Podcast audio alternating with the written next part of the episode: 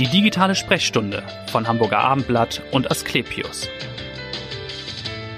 Herzlich willkommen zu einer ganz frischen Folge der digitalen Sprechstunde, dem Podcast von Hamburger Abendblatt und Asklepios. Mein Name ist Vanessa Seifert und heute freue ich mich auf einen Gast, den man in der zentralen Notaufnahme der Asklepios Klinik Wandsbeck trifft. Deren Chefarzt ist er nämlich seit Anfang des Jahres, aber da will man ja nicht unbedingt freiwillig hin. Deswegen kann man sagen, man findet ihn auch im Internet. Dr. Sebastian Kasu bloggt nämlich auch sehr erfolgreich unter Hashtag Einfachmedizin, so heißt sein Blog. Und bei Twitter hat er schon 5000 Patienten, also Follower. Ich freue mich, dass er heute hier ist. Herzlich willkommen, Dr. Sebastian Kasu. Schön, dass Sie da sind. Guten Tag, Frau Seifert. Vielen Dank für die Einladung. Nun kann ich mir vorstellen, dass Sie in so einer Notaufnahme gut ausgelastet sind als Chefarzt. Warum noch der Blog?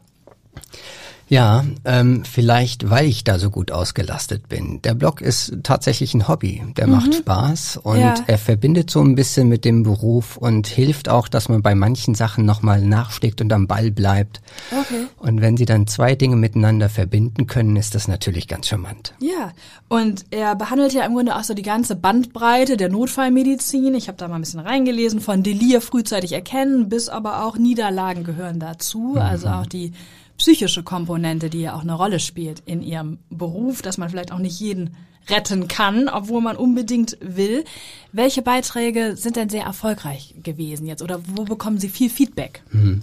Das war ganz unterschiedlich. In der Corona-Zeit natürlich waren es auch so ein, zwei Blogs, die mit dem Thema einhergingen. Da mhm. war das öffentliche Interesse auch sehr groß und zwar nicht nur Fachpublikum, das Rückfragen stellte, sondern eben auch Bürgerinnen und Bürger. Ja, Aber ja. es sind ganz häufig so klassische notfallmedizinische Themen, die man einfach nochmal anders beleuchtet. Okay. Also Dinge, die Kolleginnen und Kollegen aus dem Alltag kennen, aber die einfach nochmal ganz anders beschrieben sind. Eben Einfachmedizin, so ein bisschen runtergebrochen aufs Wesentliche. Okay. Eine Struktur mitgebend und nochmal dieser neue Blickwinkel. Das sind die Themen, die dann nochmal besonders Beachtung finden. Haben Sie so ein Beispiel, wo Sie sagen, das ist ein Thema, das alle kennen, alle Kollegen kennen und wir haben das nochmal anders äh, dargestellt oder anders äh, beleuchtet? Ja, also das ist tatsächlich einerseits die äh, Delir-Geschichte mhm. gewesen, weil wir nochmal herausgestellt haben mit dem Blog, dass dieses Delir immer und allgegenwärtig ist und dass man da strukturell nochmal ganz anders rangehen kann. Und mhm. das Thema der Sepsis ähm, ah, ja, ist okay. nochmal sehr beleuchtet worden ja. und sehr viel Rückkopplung, weil es ein alltägliches Erkrankungsbild ist, das noch so ein bisschen stiefmütterlich behandelt wird. Das wollen wir ändern. Wir wollen auch gleich darüber sprechen, Unbedingt. weil die Sepsis oder die Blutvergiftung, wie man ja sozusagen im Volksmund sagt, ist ein großes Thema mhm. und Sie beschäftigen sich gern damit. Aber vielleicht erstmal noch zu Ihrem Alltag. Wie viele Patienten sehen Sie täglich in der zentralen Notaufnahme in Wandsbek? Ja, wir sehen so zwischen 90 und 100 Patienten ja. pro Tag, interdisziplinär mhm. und interprofessionell. Das heißt, alle, die besonders krank in unsere Klinik kommen und sich nicht gezielt mit Termin vorstellen, sondern eben notfallmäßig, ja. ob zu Fuß oder mit dem Rettungswagen, kommen in unsere Notaufnahme. Und das sind so zwischen 90 und 100 am Tag.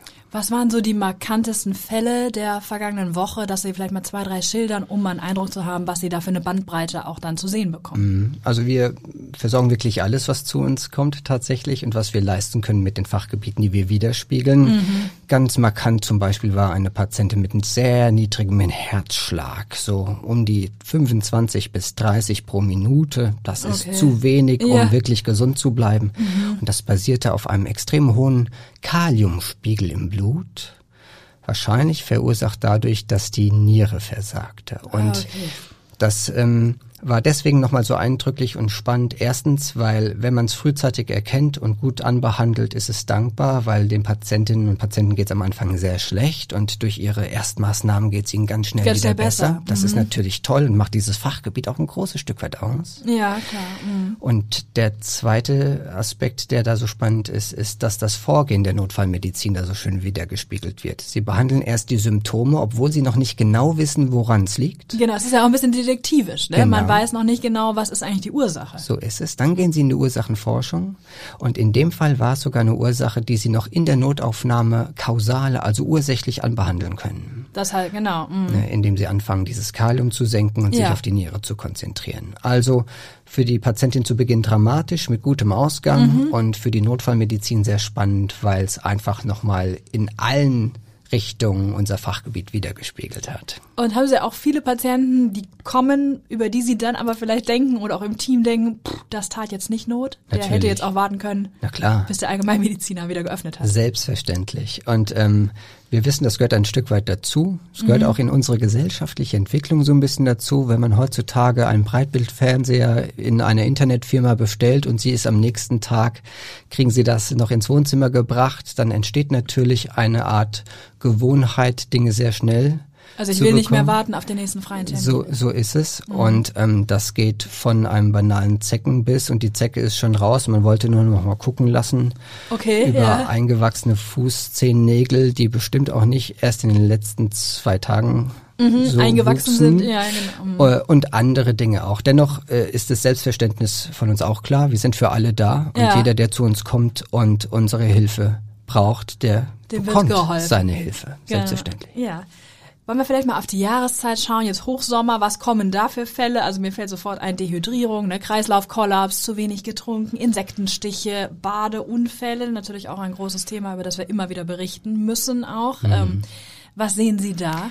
Also Badeunfälle hatte ich tatsächlich noch gar keinen dieses Jahr. Mhm. Freue ich mich sehr. Ja. Ähm, Insektenstiche schon mehrfach, manchmal auch ganz gemein. Da hat ein Patient, der mir jetzt einfällt, sogar selbst drüber ein bisschen lächeln müssen, weil er am Vortag ähm, gestochen wurde und am nächsten Tag gleich zweimal und dann Oha. wurden diese Wespenstiche äh, oder es was? waren Bienenstiche, Bienenstiche, tatsächlich. ja. Konnte er auch gut beschreiben, dass die Biene, die ja nur einmal sticht, dann äh, der Stachel entfernt wurde von ihm vorsichtig. Also er war gut informiert. Ja. Äh, das sehen wir schon, manchmal auch mit allergischen Reaktionen von Patientinnen und Patienten, die eine bekannte Allergie haben und dann schon deutlich kränker in die Notaufnahme kommen, so eine Kreislaufreaktion zeigen Okay, und auch mit dem Rettungswagen transportiert werden. müssen. Genau, was wären sonst Symptome, die dann nach so einem Insektenstich auftreten? Also Ja, es kommt natürlich ein bisschen aufs Insekt an, aber wenn Ja. wir bei Biene und Wespe blieben, Ja. die haben so ganz klassische, die zeigen so eine flächenhafte Rötung. Bei der Biene häufig noch Restbiene in der Haut. Da Mhm. Okay. gilt es, es vorsichtig zu entfernen, nicht noch auszudrücken beim Rausziehen, weil sie Restgifte noch implizieren könnten oder injizieren könnten. Okay. Mhm. Das wollen wir vermeiden.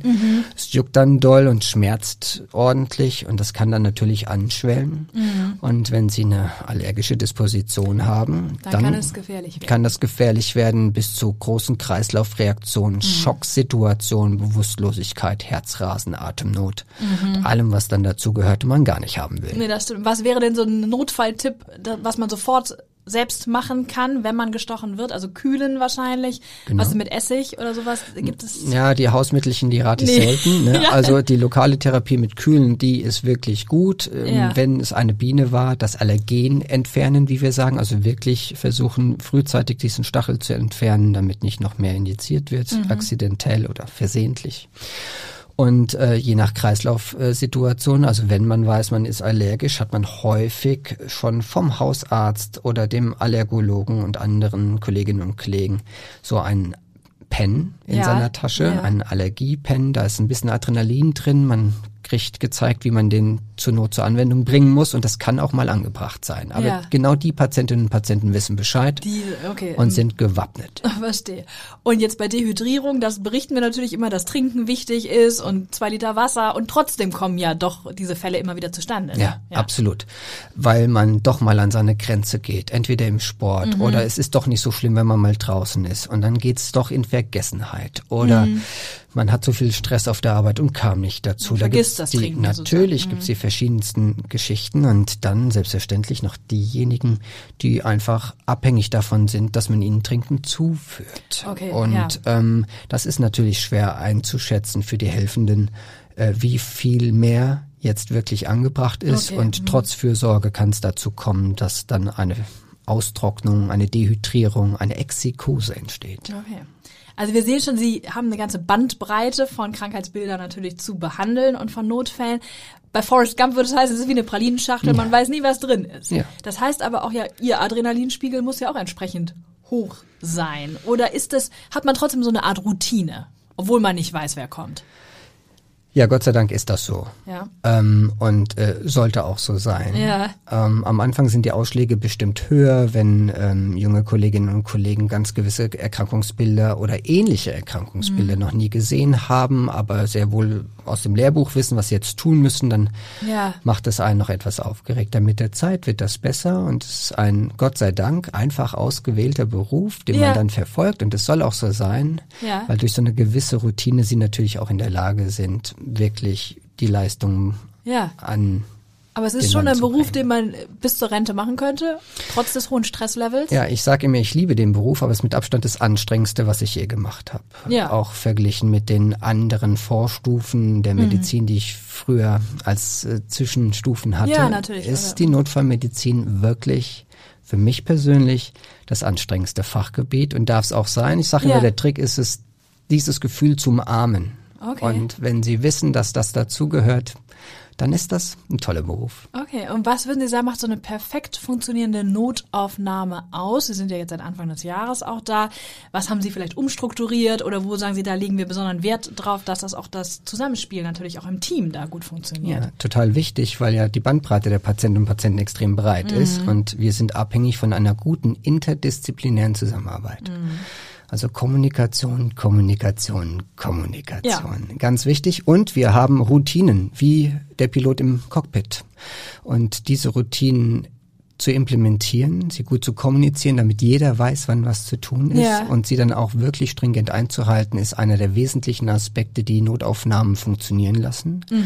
Dennoch hat jede Notaufnahme, egal ob vom kleinsten Krankenhaus oder dem größten, das Ihnen einfallen mag, irgendwann eine Kapazitätsgrenze. Ja. Und da gilt es dann auch früh genug, das zu erkennen und nochmal Entscheidungen zu treffen, wie man dann eben genau darauf reagiert, um trotzdem noch da zu sein. Das heißt, wenn Sie sagen, wir können eigentlich niemanden mehr behandeln, wir können keinen mehr aufnehmen jetzt, wir Ja. sind, ja. Dann ändert sich so ein bisschen das Management. Sie, ähm, Sie machen die Initialdiagnostik mit anderen Prioritäten und würden früher auf die Stationen aufnehmen mit einem größeren Aufgabenpaket für die Station als Beispiel. Ach so, okay. Ja. Also Sie würden es ein bisschen auslagern auf die Station, das, was Sie sonst in der zentralen Notaufnahme schon Normalerweise durchführen. routiniert durchführen würden. Mhm. Das ist so einer der, ich will jetzt nicht sagen Taschenspielertricks, aber der, der, Naja, gut. der Routinen, die dazugehören und das muss dann auch klar kommuniziert sein. Da gibt's viele Plan A's und Plan B's, die man verfolgt, um dem Herr zu werden. Oder dass Sie sagen, wir können niemanden mehr aufnehmen, der Rettungswagen muss eine, ein anderes Haus anfahren. Gibt's Kommt in- das oft vor? Nee. Oft hoffentlich nicht. Ist ja Nee. unsere Aufgabe, für alle da zu sein. Ja. Für Patientinnen, Patienten, Rettungsdienste, Feuerwehren, selbstverständlich. Das nehme ich auch sehr ernst. Ja. Wie alle anderen, die Notaufnahmen leiten Auch. auch.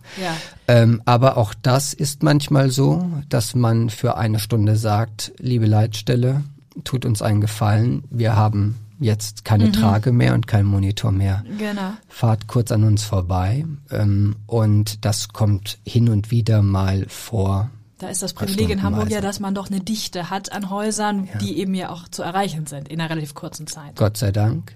Genau. Und äh, so spielen wir uns als Kliniken da auch gegenseitig ähm, die Bälle zu und gucken, dass die Grundversorgung immer steht, aber jeder hat den Ehrgeiz, immer da zu, Mhm. Zu sein, sein, weil das ist einfach ureigenste Aufgabe der Notfallmedizin. Ja. Jetzt haben Sie schon gesagt, es ist anstrengender. Meine Frage ist, ich habe gelesen, Sie haben vier Kinder, das jüngste Hm. ist, glaube ich, eins. Also wo ist es eigentlich anstrengender? Zu Hause oder in der Klinik? Ja, gute Frage. ähm, tatsächlich habe ich in der Klinik schon beinahe mehr Routine Ja? und mehr Plan Bs und so. Ähm, Okay, da weil Sie muss es ich auch schon- ja. kreativer sein zu Hause, insbesondere mit dem ganz Kleinen jetzt. Ähm, Zu Hause fallen die macht- Taschenspieler-Tricks doch schneller auf. Da Ja, war es ja, bei den Kindern, ja. Insbesondere, weil der Große dann die Tipps weitergibt. Das, Natürlich, das ja. ist dann, Nee, es ist, äh, es ist schön. Mhm. Ist doch, ist, ist doch klar. Also, wenn man das nicht als positiven Stress bezeichnen darf, was dann? ja, da haben Sie recht. Äh, kommen wir mal auf Ihr Lieblingsgebiet, die Sepsis. Wir haben es eben schon angesprochen oder Sie haben es angesprochen, eines Ihrer Hauptinteressengebiete. Sie forschen dazu, publizieren dazu. Ähm, die Blutvergiftung, wie man ja sagt. Wie entsteht die eigentlich? durch jede Infektion, die Sie sich vorstellen können. Mhm. Und das ist das Tückische. Weil wenn etwas durch so viel kreative Wege entstehen kann, Ja. dann ist es natürlich auch schwer zu erkennen. Man Mhm. will einerseits nicht den Teufel an die Wand malen und andererseits muss man es frühzeitig erkennen, um dem einfach auch entgegenwirken zu können. Ja. Und ähm, es kann durch Bakterien, Viren, Pilze, durch Ja. jede Form der Infektion oder Verletzung ausgelöst werden. Und wie zeigt die sich dann? Oder wie kann ich auch selber dann schon spüren, pff, das könnte, könnte was sein? Mhm. Also aus einer normalen Infektion heraus entsteht dann diese Blutvergiftung. Mhm. Und das ist häufig so ein schleichender Übergang. Aber die Patientinnen und Patienten beschreiben ein extremes Krankheitsgefühl. Mhm. Also sie wissen ja, wenn sie einen Infekt haben, klar, dann ist es da und ist auch blöd. Ja. Aber auf einmal ist es ganz besonders. Das und auch mit hohem Fieber oder? Genau, und das ja. geht dann mit klassischen Symptomen plötzlich einher. Es kann mhm. hohes Fieber sein, also über 38,5 oder deutlich über 38,5. Ja. Man fängt an schneller zu atmen, obwohl man nicht will. Selbst wenn man es merkt und man will es bremsen, lässt der Körper das nicht zu. Sie atmen plötzlich ganz doll schnell. Okay. Die Herzfrequenz steigt deutlich an. Mhm. Und dann im Verlauf fällt auch der Blutdruck ab. Mhm. Das sind aber auch alles Zeichen, die man als Laie vor allem nicht so richtig gut wahrnimmt. Und ja. dann gibt's dann noch mein Lieblingsalarmzeichen. Und das ist das veränderte Bewusstsein. Also wenn Ihnen das Gehirn auf einmal sagt, dass es nicht mehr funktioniert, weil okay. irgendwas in Ihnen schwelt, ja. Sie eintrüben, ja, ihr Gegenüber auf einmal nicht mehr so richtig Inhalte erfassen kann. Sie merken, dass irgendwas anders ist als sonst. Ja. Oder insbesondere auch bei älteren Menschen, diese auf einmal besonders unruhig werden, ohne mhm. jeglichen Grund, dann muss man sich immer eine Frage stellen und die ist, könnte es eine Sepsis sein? Okay. Und gibt es eine besondere Risikogruppe oder kann das tatsächlich jeden treffen aus einem Infekt heraus? Grundsätzlich jeden. Ja. Wir kennen auch ganz junge Patientinnen und Patienten mit Sepsis, aber mhm. es gibt auch Risikogruppen. Erstens altersbezogen. Sie sehen dann ab einem gewissen Alter, wie das die Inzidenz, also das Aufkommen ja. von Sepsis bei einer linearen Die Vokabel ansteigt. kennt man ja jetzt. Ja, ja, ich weiß, das stimmt, Sie haben recht. Und ähm, es gibt natürlich auch Patienten und Patienten, die unter Immunsuppressiva äh, stehen, weil verschiedene Erkrankungen mhm. eine solche Therapie fordert, die das eigene Immunsystem ein bisschen runterfährt und eben Erkrankungen selbst, die das Immunsystem kompromittieren. Ja. Diabetiker als Beispiel mhm. gehören auch ganz klassisch dazu.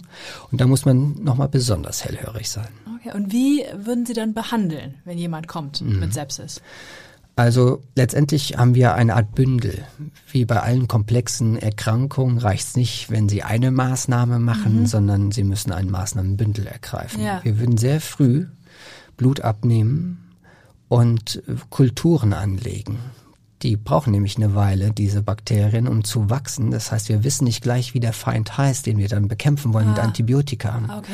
Deswegen ist es wichtig, dass wir das noch vor der ersten Antibiotikagabe bestenfalls mhm. gewinnen ja. und schnell einschicken, damit wir bald vom Mikrobiologen genannt bekommen, wie, wie dieses Bakterium heißt. heißt. wie der Feind heißt. Okay. Das zweite ist, wir versuchen den Kreislauf zu stabilisieren. Mhm. Das machen wir mit zwei Maßnahmen. Einerseits geben wir viel Flüssigkeit in die Vene, viel Infusionstherapie. Mhm. Denn ähm, die Sepsis führt dazu, dass die Blutgefäße sich auf einmal ganz weit stellen. Man könnte so ein bisschen vereinfacht sagen, jetzt versackt das Blut in den Füßen und die Lebens ja oder lebenswichtigen Organe, die sind auf einmal nicht mehr so versorgt, genau. Mhm. Und gleichzeitig können wir ein Medikament geben, das genau dieser Erweiterung der Gefäße entgegenwirkt und sie wieder enger stellt. Mhm. Und dann würden wir noch andere Blutentnahmen machen und gucken, wie das da so mit einhergeht. Und jetzt kommt natürlich der König der Sepsisbehandlung, das Antibiotikum. Okay. Ja. Und alles wollen wir ambitioniert in der Notaufnahme innerhalb der ersten Stunde leisten. Mhm. Das heißt, wenn man sich bei uns vorstellt, ja. gilt es innerhalb der ersten Stunde, Stunde. das zu erkennen ja. und genau diese Maßnahmen als Bündel einzuleiten, weil wir wissen, wenn wir das schnell machen und mhm. alles davon machen, dann profitieren unsere Patientinnen und Patienten davon. Und das okay. ist der Ehrgeiz und das ist das, was ja. wir tun.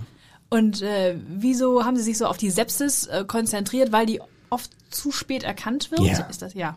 Ganz furchtbar. Mhm. Ich bin ein Kind der Notfallmedizin, müssen Sie wissen. Genau, habe ich äh, gelesen. Ähm, der auch schon Rettungsassistent gewesen, ne, vor dem Medizinstudium. Genau. genau. Und da fiel sehr früh auf, dass wir für alles so ein Protokoll hatten, ne? Schlaganfall, Schlaganfallprotokoll, ja. Herzinfarkt, Herzinfarktprotokoll. Und wie Sie jetzt auch ganz charmant sagen, ja, das ähm, kennt man. Das irgendwie. kennt man. Ja. Ne? Mhm. Gab es eine Sepsis und es passierte nichts, war mein Eindruck. Ich meine, das war jetzt irgendwie Ende der 90er und zur mhm. Jahrtausendwende und es mhm. hat sich jetzt ja schon viel getan durch Aufklärung. Ja, ja.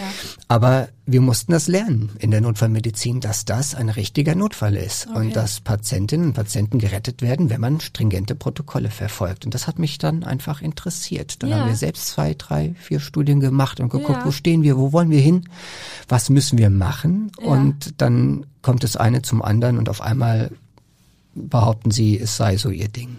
Okay, jetzt haben Sie ja schon gesagt, oder ich habe es auch gesagt, Sie waren Rettungsassistent. Ist das gut? Sollte das eigentlich jeder Notfallmediziner vorher mal gewesen sein?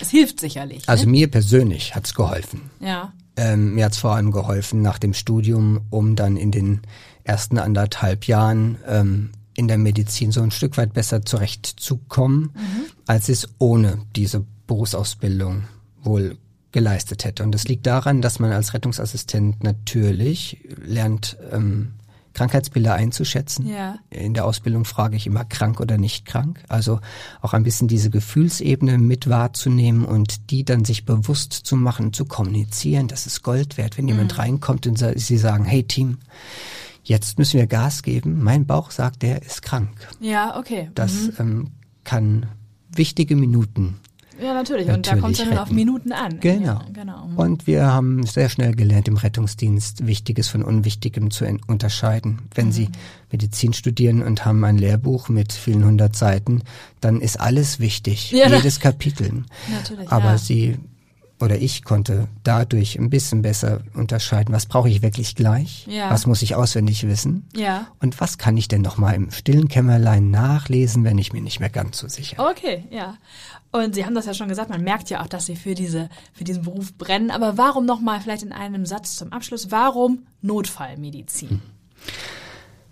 Ähm, es gibt so einen, es gibt so einen schlauen Spruch, den Notfallmediziner gerne sagen. Und das ist die spannendsten 15 Minuten eines jedes Faches nennt sich Notfallmedizin. So, ja, okay. Ähm, also ja. ich mag die Dynamik des Fachs. Ich mag die ähm, raschen Erfolge, die man sieht. Also, dass sich nicht etwas über Jahre hinzieht Ja, in der stimmt. Hoffnung, dass man noch einen Erfolg irgendwie für Patientinnen und Patienten erreichen kann, Ja. Mhm. sondern häufig schnelle Ergebnisse. Und so ein bisschen sucht das Fach auch den Menschen aus. Das haben wir schon so ein bisschen besprochen. Ja, natürlich. Man muss eine bestimmte Persönlichkeit dann Genau, auch haben, um genau. da das Ich- zu lieben und das auch jeden Tag zu machen. Ja, und äh, so ist das. Ich mag, dass kein Tag gleich ist. Mhm. Die Routine tut mir weh. Ich bewundere ein Stück weit die Menschen, die sich in solchen Routinen extrem wohlfühlen, das über Jahre, Ja. ich würde jetzt beinahe sagen, ertragen können, aber andere genießen das ja. Richtig, ja, ja. Und wenn es bei uns richtig anzieht und es wird hektischer und es wird mehr, dann habe ich den persönlichen Eindruck, dass ich äh, diese Dynamik sehr mag. Mhm. Nicht wirklich suche, aber doch mich da sehr wohl fühle. Und deswegen die Notfallmedizin. Ich danke Ihnen ganz herzlich. Dr. Sebastian Kasu war das, hat wunderbar aufgeklärt, wie ich finde, über die zentrale Notaufnahme, wie das da auch abläuft. Und äh, wir wollen immer noch nicht wirklich hin, aber wenn, wissen wir, wir sind in guten Händen. Vielen Dank und hören Sie gerne wieder rein in die nächste digitale Sprechstunde. Dankeschön. Danke.